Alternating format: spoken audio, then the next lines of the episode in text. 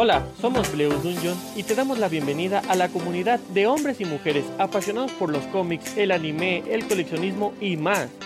¿Por qué es un sentimiento único? Bienvenidos al mundo geek.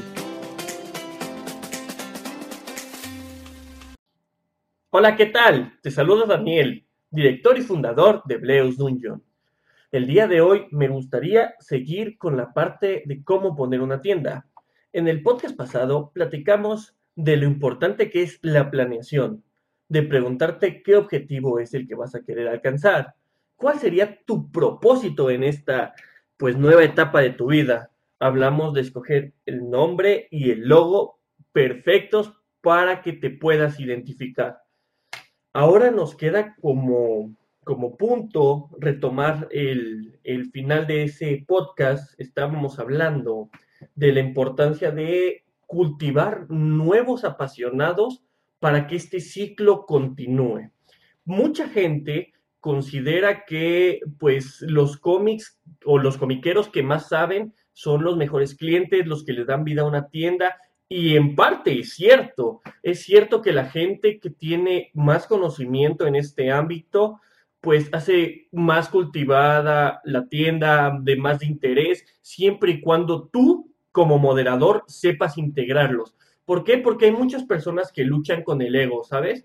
Eh, yo sé más, tú sabes menos, es que tú quieres DC, yo prefiero Marvel, eh, tú no sabes nada, ¿por qué no te llevas este cómic y te diviertes? El punto de tu trabajo es realmente conseguir una armonía perfecta. ¿Por qué? Porque el ambiente es importante. Si tú vas a un restaurante o un antro de fiesta, lo primero que te fijas es en la música, en cómo te atienden, qué tipo de comida te llevan, cómo te estás sintiendo en ese lugar. Lo mismo es con una tienda. es sencillo, tienes que hacer que su estadía en ese lugar sea tan magnífica que quieran regresar. ¿Cómo lo vamos a conseguir? Con la armonía que te comentaba. Vamos a buscar que las personas que más saben siempre van tejiendo nuevos hilos, siempre se van acoplando con las otras personas si realmente eres esa aguja que está enhebrando su camino. Y esa parte, ¿cómo lo logramos? Pues simplemente quítatelo mamón, quítatelo yo solo sé todo, ponte en los zapatos humildes porque tienes que ser humilde. Hay momentos en los que te explicaré que tienes que ser terco y aferrado, tienes que ser pues grande, pero no agrandado. Aquí tienes que ser humilde, pero no sumiso. Entonces, ponte en los zapatos de un cliente que no sabe nada. ¿Cómo lo vas a enseñar? ¿Cómo te gustaría ser recibido tú en una tienda a la que apenas vas iniciando? ¿Qué pasa si tienes una mesa o un espacio en el que le estás permitiendo a los demás leer o conversar? Si me acerco ahí con el miedo a, que se burlen de mí porque a lo mejor los gustos que tengo no entran en ese círculo social, oh vaya, o sea, nosotros como geeks, ¿cuántas veces vivimos el problema de siempre ser excluidos de alguna manera en, un círculo social por muchos años mucha gente ocultó el que le gustaran las cosas y eso no es divertido, o sea, ahorita todo el mundo entiende que los videojuegos son parte de su vida, que el cómic está bien, pero hace unos años muchos no me dejarán mentir, no era así y muchos vienen esa frustración y esa idea social. Y ese pensamiento es tan duro que no te deja desenvolverte. Entonces lo que tienes que hacer es quita ese estigma y que no existe en tu tienda. Esa es parte del éxito seguro. En el momento que tú entiendas que los que saben y tú pueden atraer a los jóvenes, es el ciclo infinito porque tienes clientes viejos, clientes regulares y todo el tiempo estás teniendo clientes nuevos. Obviamente no todos los nuevos se quedan, pero no se quedan porque siempre llegan y, oye, ¿qué puedo leer? No, pues puedes empezar con este tomo recopilatorio de colección artística de Superman que te vale 1.373 pesos y a lo mejor ni siquiera son de sus gustos, solo por vender más. Pregúntale qué es lo que le gusta.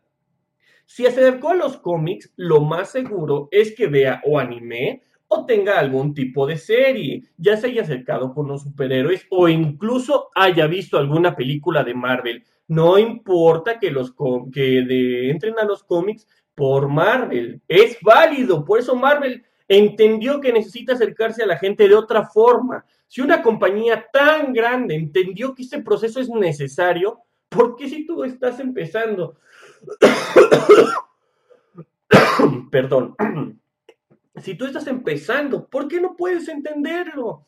Si ellos quieren empaparse en este mundo, pregúntale sus gustos, es lo primordial. Si logras entender qué es lo que quiere, puedes enredarlo con una historia muy sencilla, una pues un cómic que sea muy fácil de leer, no le vas a dar Spider-Man número uno o Amazing Fantasy número 15 para que para empezar tenga todo atiborrado de letras y incluso hasta el, el, idioma esté un poco diferente, o sea, no, trata de ponerle algo, algo que sea digerible, fácil, que lo enganche. Ya de ahí, poco a poco le irás enseñando las cosas que realmente son de valor.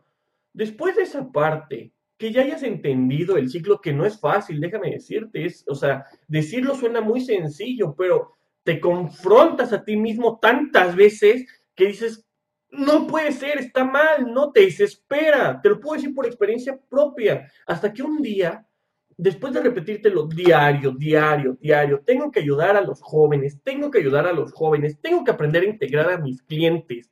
Cuando logres todo este, y de verdad despiertas un día sin tanta presión que entran chicos y grandes y tú estás fascinado porque estás viendo el flujo de gente en tu tienda y ya no te preocupas con, no, es que este no sabe, al contrario, y vuelves a ver el mismo niño entrar a preguntarte qué sigue.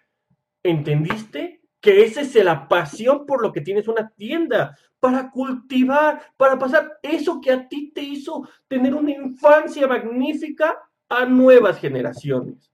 Ese es el momento en el que consigues el ciclo perfecto de tu tienda. Ahora sí, vamos a hablar con dos puntos importantísimos que quiero que queden claros. El primero de ellos es, después de que tienes tus objetivos que quieres alcanzar, lograste hacer tu propósito, tal vez este puede sufrir muchas modificaciones, se los comenté. Tienes tu logo y tu nombre, puedes apoyarte siempre de gente pues creativa y gente que se dedica a eso siempre van a poder tener un mejor enfoque de lo que tú estás viendo, pero trata de poner tú, tu idea, tú, tu sentimiento y la visión hacia donde lo quieres ver. Ellos simplemente lo van a hacer detallado y créeme que el resultado te va a encantar. Vienen los permisos legales. Van a decir, Ay, es que es muy, muy, muy tonto que lo menciones, pero mucha gente no, no lo mide, no lo ve del punto importante. Eh, mira, los permisos y la renta. Para empezar, casi todos los lugares te piden dos meses de renta y un mes de depósito. Hay unos en el que te piden un mes de renta y un mes de depósito. Y está aquí el conflicto en el de ponerlo en una plaza de la tecnología o ponerlo pues en un lugar abierto o en una plaza comercial. Es, cualquiera de los tres es válido, de hecho es muy bueno, pero tienes que considerar muchas cosas para que va tu tienda y qué es lo que tú quieres hacer. Si quieres una tienda de cómics, pues no siento que encaje mucho en una plaza de la tecnología porque es más como de cartas, de juego. Pero, y también incluso los, los lugares, los locales son más cortitos y la renta es muy, muy alta. No siento que sea óptimo. Pero también puedes intentarlo, ¿no? O sea, a final de cuentas tú dices, no, es, me queda mejor porque es mejor ubicación, llega muchas combis, eso tienes que considerarlo, o sea, sí es cierto que tienes que considerar el estacionamiento de ley, tienen que haber lugar para estacionarse porque hay de todo tipo de compradores, pero también tienes que considerar el transporte público. No, no menosprecies uno ni otro, tienes que considerar estacionamiento, y pues transporte público. Son dos puntos muy importantes que tienes que tener en mente. ya que consideraste la renta y el lugar, ahora en ese momento, si es plaza, cada plaza te pide ciertos requerimientos eh, tendrías que pedirlos antes de rentar para ver si puedes cumplir con eso. En la Plaza de la Tecnología creo que te piden un aval y este, seguros y mantenimiento y demás. Ahora, eh, si no, siempre vas a tener que, de ley, de ley, darte de alta ante Hacienda.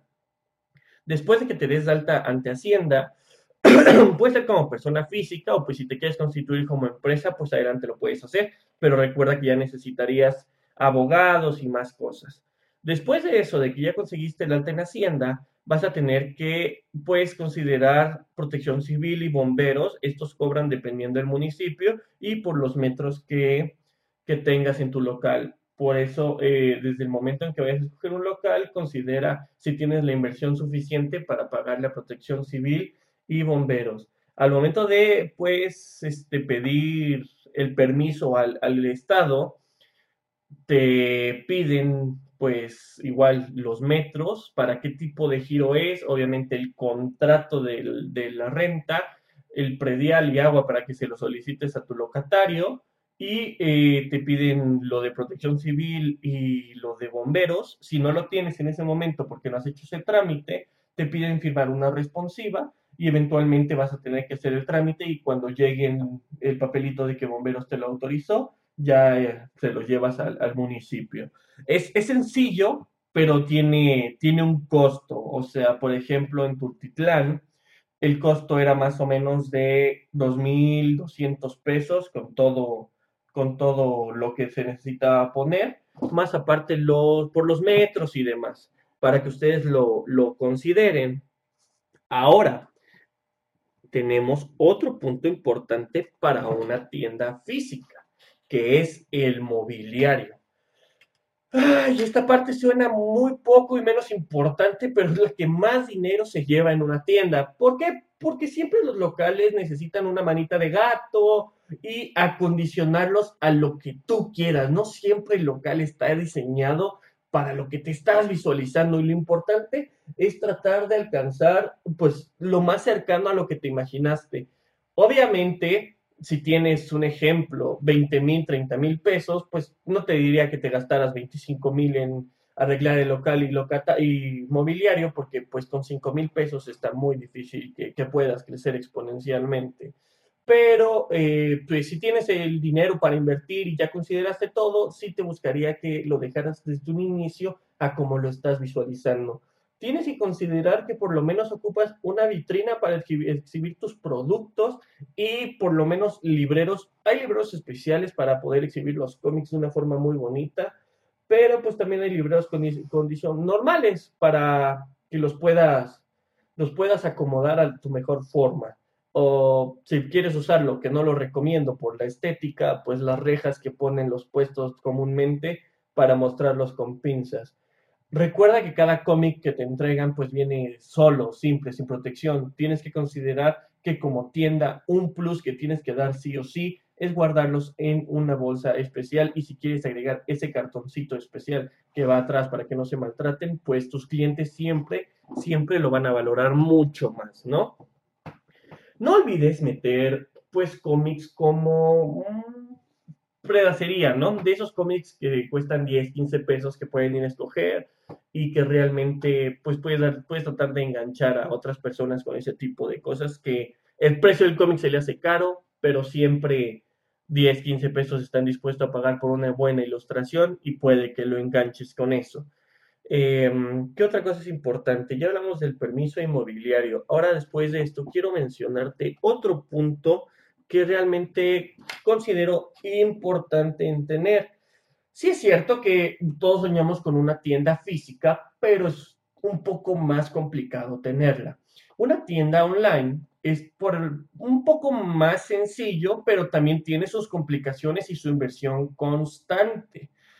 ¿Por qué? Porque con la tienda online, eh, pues tienes, puedes pagar unos 700, 800 pesos o incluso pues tú fabricar tu propia plataforma y empezar a vender ahí tus productos. Obviamente, si te pones en la calle, la gente pasa y no todos te compran, pero en una tienda online nadie te ve. Necesitas tú meterte a los motores de búsqueda, que vamos a hablar en otro podcast sobre esto completamente, porque estoy seguro que se va a llevar un tema completo el platicar de esta forma. Pero, eh, miren, lo mejor, lo mejor que puedes hacer es tener un 50-50, tal vez un 60-40, o sea, una tienda física, una tienda online. El tener presencia en redes sociales, en Internet, es muy, muy importante, pero siento que aún así no estamos preparados para el e-commerce al 100% en nuestro país. Tal vez incluso en Latinoamérica, ¿no? Eh, sí vamos a eso, en unos 5, tal vez 7 años ya estemos en un mucho más fuerte proceso de e-commerce, pero de momento no. De momento es, perdón, es algo que es nuevo, no tan nuevo de verdad, pero pues algo nuevo que se está dando y más en esta época de contingencia. Sin embargo, eh, pues es por eso que está bien incursionarlo en tu, en tu tienda pero mantener la, física. A la gente le encanta el olor del cómic, le encanta palpar, le encanta ver, le encanta convivir con otras personas, como te lo mencionábamos al inicio de este podcast. Pues bueno, eh, hemos llegado al, final de este episodio. Le, espero les haya gustado. Si estás escuchando esto de día, de tarde o de noche, de verdad te deseo un, un excelente día, que completes todos tus sueños. Recuerda que eres ese motor para llevar el transporte hacia el camino donde tú lo quieres. Te recordamos nuestras redes sociales por si quieres escribirnos acerca de algún podcast, si quieres que platiquemos de algo o si quieres conocer un poco más de nosotros. En Facebook e Instagram estamos como Bleus Dungeon, así como viene la imagen en el podcast. En Twitter estamos como Bleu Dungeon y pues nos puedes encontrar en nuestra página web como bleusdungeon.wordpress.com. Si te gustó el podcast, por favor, compártelo. No sabes el pues la ayuda que nos hace es que esto llegue a más, a más gente, nos motiva y nos inspira a seguir dando, dando, dando. Te deseo siempre lo mejor. Ten un excelente día. Hasta luego.